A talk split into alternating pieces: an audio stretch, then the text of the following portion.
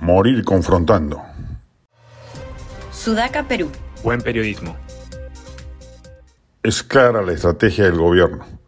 Sabe que su mandato no va a durar los cinco años y que si no es el Congreso será el pueblo en vilo el que lo saque de palacio.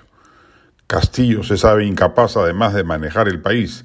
Ni siquiera ha podido plantear un plan inteligente para enfrentar la contingencia de la inflación mundial y este golpe a los bolsillos populares pronto le va a estallar en las calles.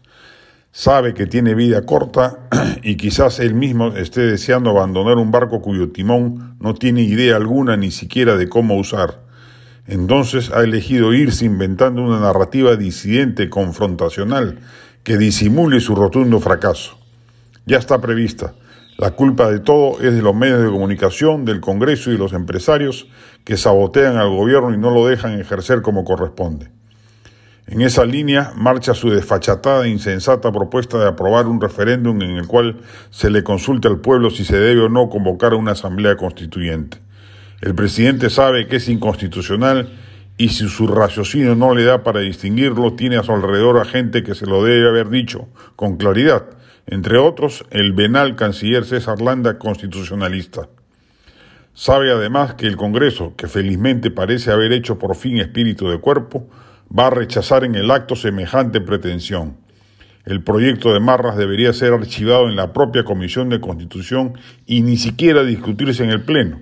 Es un disparate jurídico inaceptable desde todo punto de vista. Pero lo preocupante es que el potente parlante palaciego puede tener relativo éxito en instalar la narrativa señalada.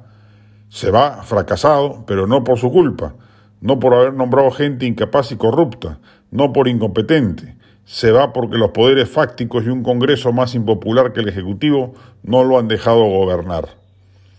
Corresponde dar en ese sentido una batalla política e ideológica que impida que esa justificación cale.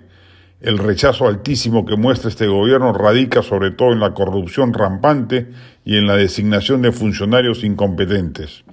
Ha destruido el Estado en apenas nueve meses. Eso debe grabarse en piedra en la mentalidad popular para evitar que en el futuro nuevamente se elija un improvisado radical como Castillo.